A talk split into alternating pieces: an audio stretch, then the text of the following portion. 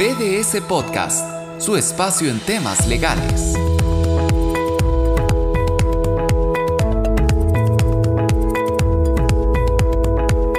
Hola Ana Silvia, ¿cómo estás? Hola Javier, todo muy bien. Qué bueno tenerte por aquí en el primer podcast de BDS República Dominicana. Mi nombre es Javier Suárez, soy socio de la firma aquí en República Dominicana y me acompaña la licenciada Ana Silvia Pérez y soy encargada del Departamento de Litigios. Qué bueno. Mira, Ana, en este primer podcast eh, la idea es tratar un tema de interés eh, para nuestros clientes relacionados y aquellas personas que así quisieran eh, tener esta información que hoy vamos a dar. Y el tema que vamos a tratar hoy es la formalización laboral de una empresa en República Dominicana. Es un tema bastante importante que puede aplicar a emprendedores y a empresas también en formación en nuestro país. Y es un tema importante también, no solo verlo desde un aspecto comercial, que es la primera fase del nacimiento de un negocio. Pensar en el nicho, pensar en el servicio que vamos, o en el servicio o en el producto que vamos a ofrecer es una de las primeras condiciones para una formalización de una empresa. Pero posterior a esta parte entiendo que vienen cuestiones importantes que se van un poquito más al ámbito jurídico y que nos van a permitir o que les van a permitir a nuestros clientes asentarse correctamente para poder desarrollar su actividad económica de la manera que deban hacerlo. Sí, y viendo esos fines, eh, lo principal, eh, antes de, vamos a decir, de, de, arrancar, es formalizar la empresa. Correcto. Porque evidentemente siempre es mejor tener una empresa que hacerlo a título personal en República Dominicana. Y esa formalización de la empresa viene desde el comienzo del registro del nombre comercial en la Oficina Nacional de Propiedad Intelectual, ONAPI. Allí se registra el nombre que usted desee para, para su empresa, ya sea el, apellido suyo, con Suárez Hermanos, por ejemplo, en mi caso, o Pérez Duarte y Asociados, en el caso tuyo. Pero luego hay que pasar a un registro en la Cámara de Comercio. La Cámara de Comercio, como sabemos, es la entidad que regula el registro de estas empresas aquí en el país. Luego de que usted tiene ese nombre comercial, pues eh, se registra la empresa en la Cámara de Comercio y la forma más siempre que se ha utilizado, la más, eh, la más eh, común es la de tener dos socios, lo que se llama empresas de responsabilidad limitada en República Dominicana. Se tiene un, socio y otro que reparten las acciones. Esto pueden ser incluso hasta empresas de, ya formadas también. Y posteriormente, luego de ahí, pues se va a hacer el último registro, que es en, antes de pasar a los registros laborales, que es el tema que, donde vamos a profundizar, antes se lleva a la Dirección General de Impuestos Internos, que es la entidad que recolecta, evidentemente, los impuestos que tenemos aquí en República Dominicana. Ya luego pasamos a un aspecto del comienzo de la formalización laboral. Es muy importante, antes de que pasemos al aspecto de la formalización, en cuanto a ONAPI, el registro de los nombres, eh, hacerse valer o ayudar para la verificación de que ese nombre que hemos decidido para que nuestra empresa se constituya en República Dominicana no exista previamente y es asistirse a través de sus abogados para que puedan hacer las gestiones correspondientes de verificar la existencia previamente antes de hacer la solicitud y que eh, esta solicitud no se vea detenida por, una, por un nombre que ya ha sido registrado anteriormente. Así es. Por igual, cuando vayamos a Cámara de Comercio, esa misma asistencia de abogado es sumamente importante porque en ese registro en Cámara de Comercio va a ser eh, la constitución de nuestra compañía, va a ser los estatutos de nuestra compañía y lo que va a regir la forma en la que va a operar esa sociedad en República Dominicana. Entonces, hacerlo de, caras, de cara a, a la mejor estructuración de una conversación eh, con nuestros abogados para poder determinar cuál es la mejor manera o forma o el mejor vehículo comercial que podamos elegir para operar en República Dominicana de acuerdo a lo que queramos hacer. Así es, Ana. Y luego después de que tenemos toda, vamos a decir, la empresa constituida, pues el primer paso para operar laboralmente hablando, pues es registrarnos en el Ministerio de Trabajo.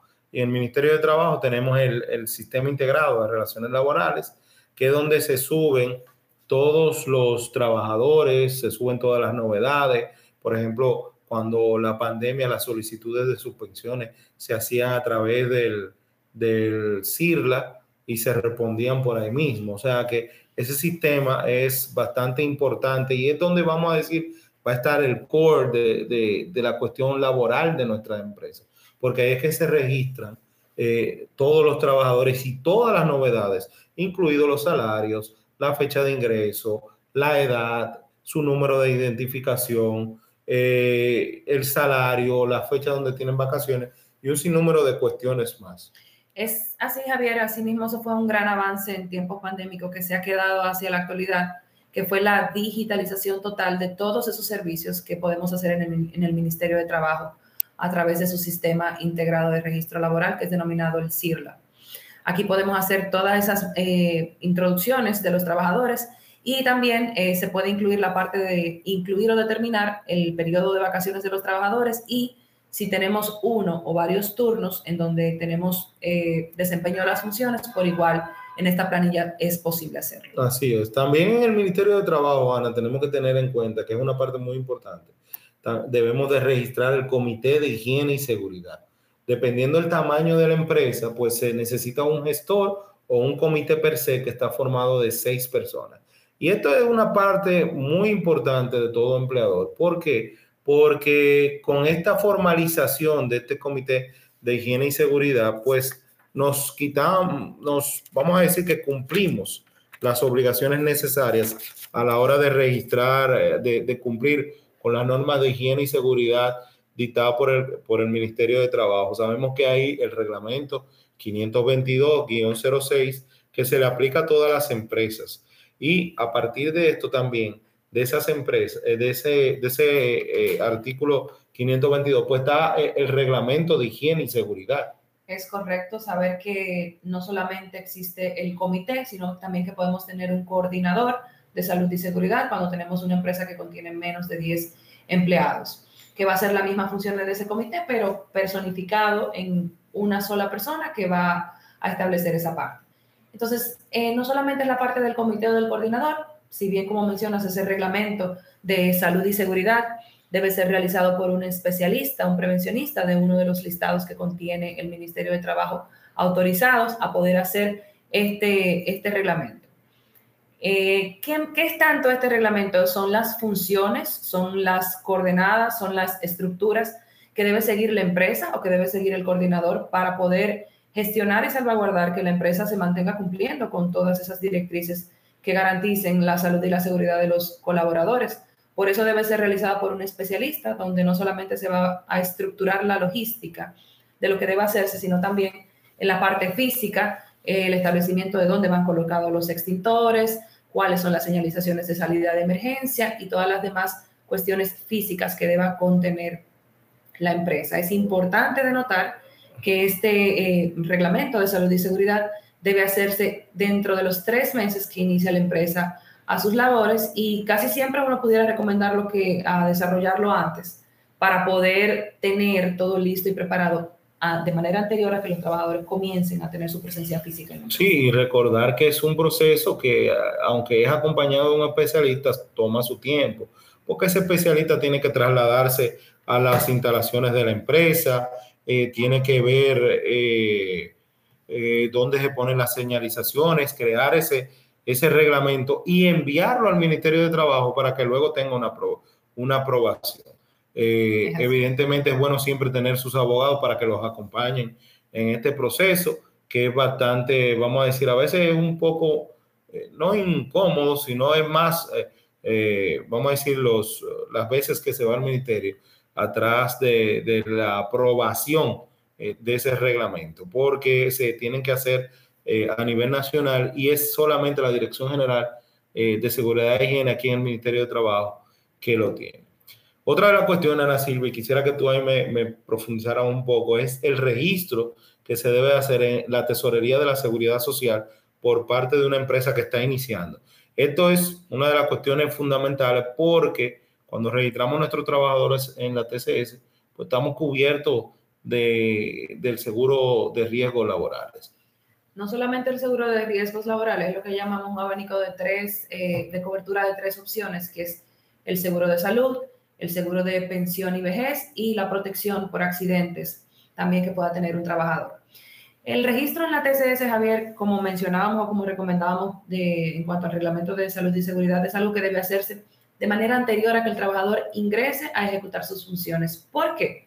Porque puede ser que surja algún tipo de contingencia o accidente en el trayecto de ese primer día de trabajo hacia su posición, desde su casa hacia su posición, o inclusive recién llegando a su posición de trabajo y suceda algún tipo de acontecimiento. Entonces, el seguro de riesgos laborales tiene una cobertura inmediata desde que inicia eh, la ejecución de las funciones, tal vez a diferencia del seguro de salud que puede tener alguna cobertura de manera particular.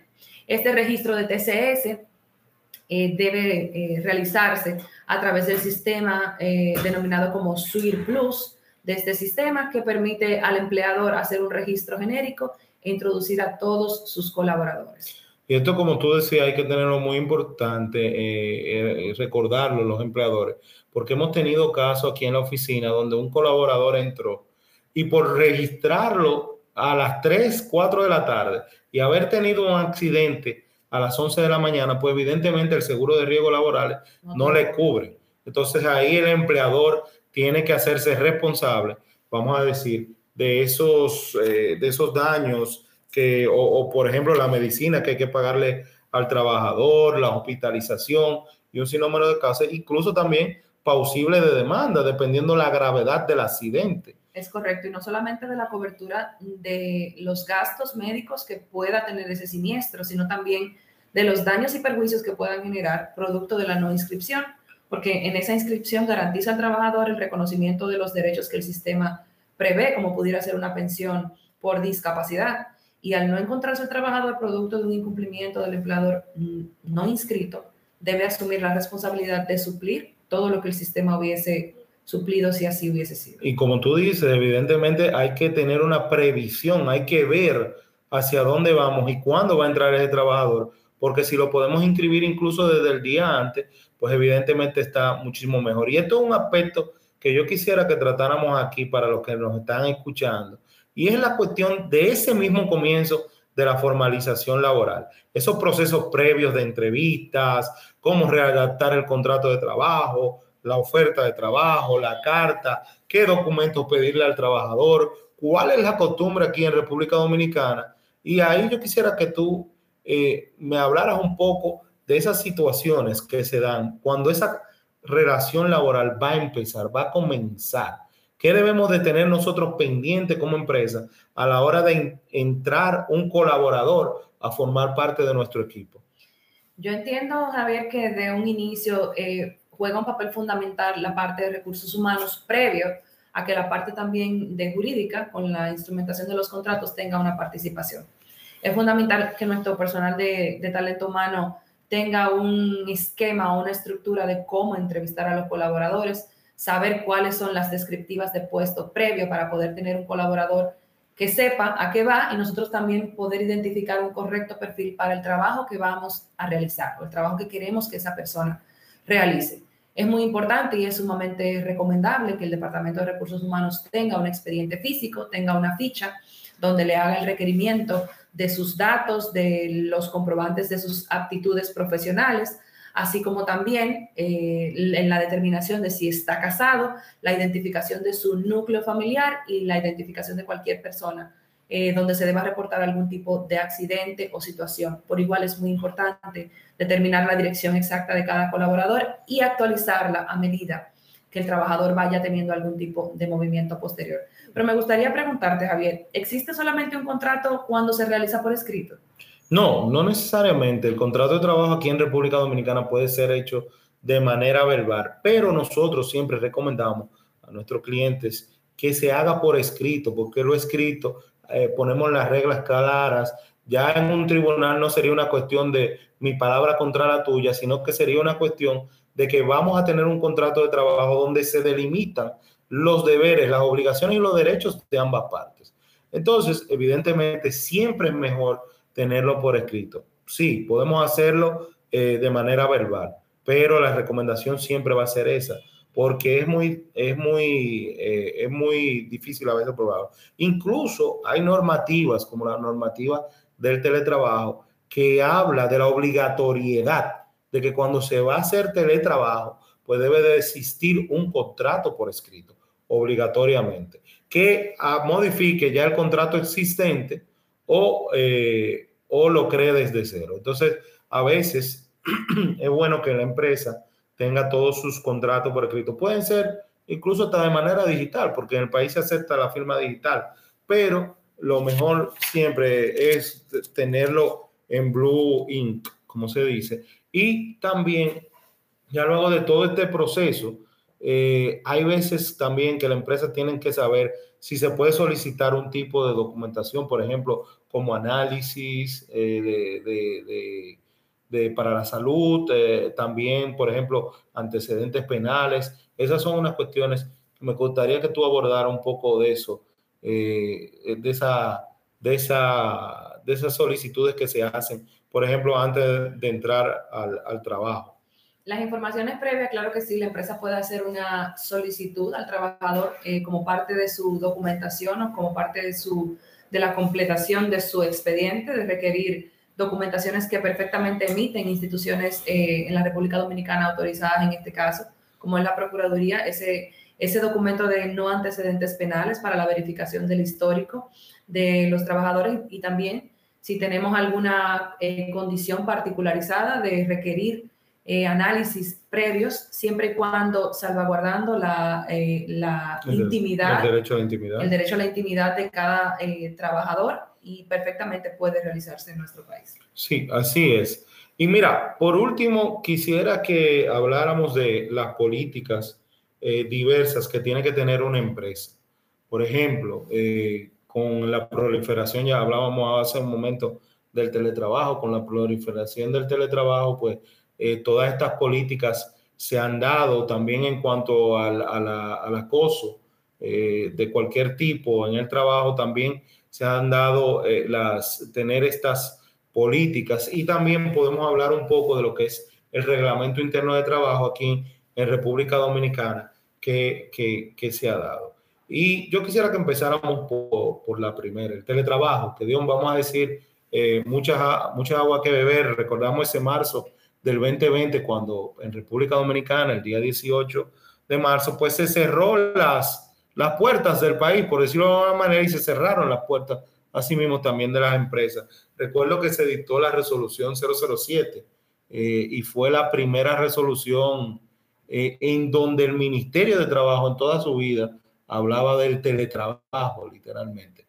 Eh, no sé si tú te recuerdas de eso, Ana, pero fueron unos momentos, vamos a decir, un poco... De incertidumbre para todos, inclusive a los que nos dedicábamos exclusivamente a, a desarrollar eh, las relaciones laborales de manera armoniosa y con una vista legal correcta.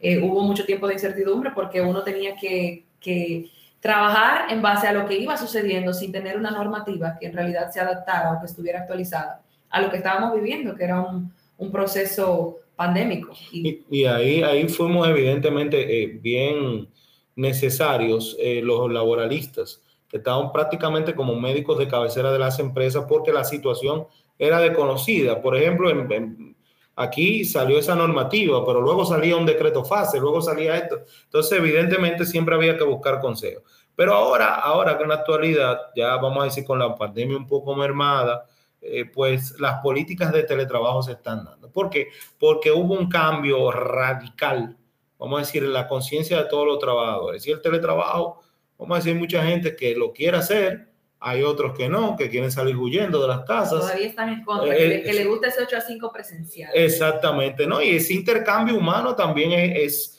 evidentemente necesario. Uno no puede vivir dentro de cuatro paredes el día entero y realizar las tres actividades que es trabajar, dormir y socializar en un mismo, sitio. Entonces, esas políticas de teletrabajo, ¿cuáles serían las recomendaciones ahí, vamos a decir, a las empresas para que realicen estas políticas? Bueno, determinar que en realidad las labores puedan eh, efectuarse correctamente a través de teletrabajo, suscribir el contrato por escrito para que puedan establecerse las condiciones de ese, teletrabajo, poder prever la condición de poder reintegrarse de manera presencial. Lo, lo, llamado reversibilidad. Exactamente, la reversibilidad de de ese contrato de trabajo hacia la presencialidad, también por igual aplicar un poco del Comité de Salud y Seguridad y establecer y verificar que el colaborador tenga las condiciones en su lugar de trabajo desde su casa, si lo realiza desde su casa, para poder ejecutar esas funciones, que no, que no se elimine la costumbre o la obligación de, de, verificar que correctamente el trabajador tenga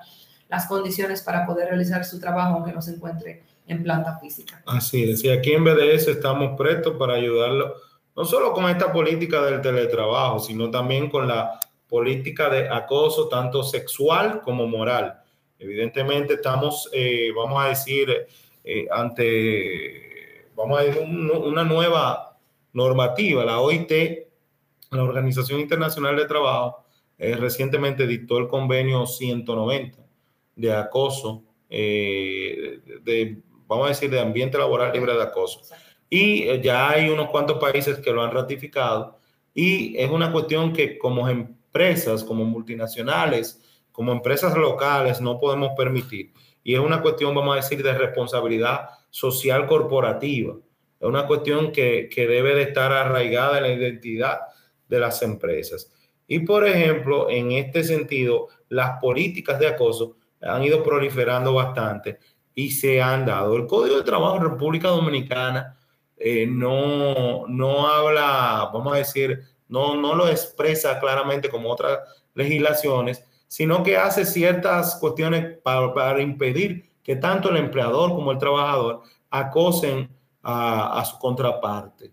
Pero no habla, vamos a decir, de esa política eh, lineal que debemos de ver de entre pares, de hacia arriba, de, de, ascendiente y descendiente, porque el acoso evidentemente se puede dar de todas maneras. Y identificar, Javier, no solamente que el acoso, como mencionas, eh, mm, pudiera entenderse tal vez acoso sexual o acoso, eh, que es la mayor connotación que se le pueda dar, no, pero en el trabajo pueden existir diferentes tipos de acoso. Acoso entre los mismos compañeros, como mencionan, que es también conocido como el mismo moving, que es la, e, ese acoso en los aspectos de trabajo, ese hostigamiento, esa persecución en, en, en la ejecución de las funciones que pueda tener un colaborador, que son cuestiones que también pueden puedan darse y, y, en realidad lo que se busca es que se mermen o se disminuyan todas este tipo de, de situaciones. En la parte de la, del acoso sexual, eh, determinar a través de políticas internas, recomendamos todo lo que es un proceso de investigación de manera clara para que los colaboradores puedan sentirse en un ambiente en donde se preocupan por su seguridad, no solamente en el aspecto de salud y seguridad, sino también en todos los otros aspectos que son inherentes al ser humano, también la parte eh, psicológica que es bastante importante y, muchas veces descuidada. También la determinación sobre este proceso de investigación, claro, de las medidas de consecuencia y la toma de decisiones sobre estas situaciones. Es decir, que no solamente yo tenga un proceso investigativo interno, sino que tenga una estructura de funcionamiento y de, y de seguimiento a lo que pueda surgir producto de esas investigaciones. Mira, también, y, y luego de esa política que, eh, como decimos aquí, estamos prestos a ayudar, también está por último, eh, que es el último tema que vamos a tratar de las políticas que debería de tener una empresa, el reglamento interno de trabajo.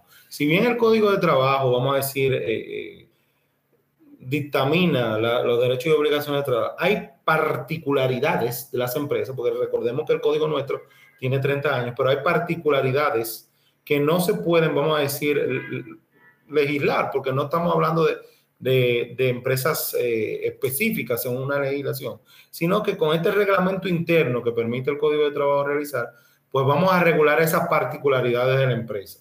Por ejemplo, cómo un colaborador tiene que asistir a su trabajo, con que, por ejemplo, los uniformes, eh, qué pasará el día de su cumpleaños. Cómo reportar cualquier incidencia. Así es, cómo decir voy a llegar tarde. Pedir vacaciones, tener toda esa estructura que permita que un colaborador sienta que puede, eh, que sabe, que sabe de antemano cuál es el procedimiento para realizar cualquier función normal de un contrato de trabajo. Así es, Ana. Y este, este reglamento interno también se registra por ante el Ministerio de Trabajo que tiene que dar, vamos a decir, la autorización, previa, eh, la autorización previa para que entre en funcionamiento el reglamento de trabajo. Luego de aprobado por el Ministerio de Trabajo, pues se publica eh, en la empresa. El código dice, como dijimos, es de 30 años, de que se pegue en, en, un lugar visible de la empresa, pero la actualidad es que se envía por correo, se pone a firmar a los trabajadores y un sinnúmero de cosas más. Yo creo que con esta última cuestión hemos abarcado bastante puntos que son interesantes para las empresas a la hora de la formalización. No sé, Ana, si tú quisieras hacer otra, otra acotación final antes de irnos y darle las gracias a todas esas personas que nos están escuchando. La acotación final en realidad es reiterar nuestra disponibilidad en República Dominicana para asistirles en todo lo que sea el proceso de instauración de su empresa en nuestro país de acuerdo a las correctas normas legales vigentes. Cómo no, muchísimas gracias por eso, Ana, y muchísimas gracias a todos ustedes que nos están escuchando. Quien les habla, Javier Suárez, estuvo acompañada de mi querida amiga y hermana Ana Silvia Pérez Duarte, quien junto a mí aquí formamos parte del equipo, del gran equipo de BDS República Dominicana. Muchísimas gracias por escucharnos y hasta una próxima edición de este podcast. Así será, un placer siempre. Esto fue BDS Podcast, una producción de BDS Asesores.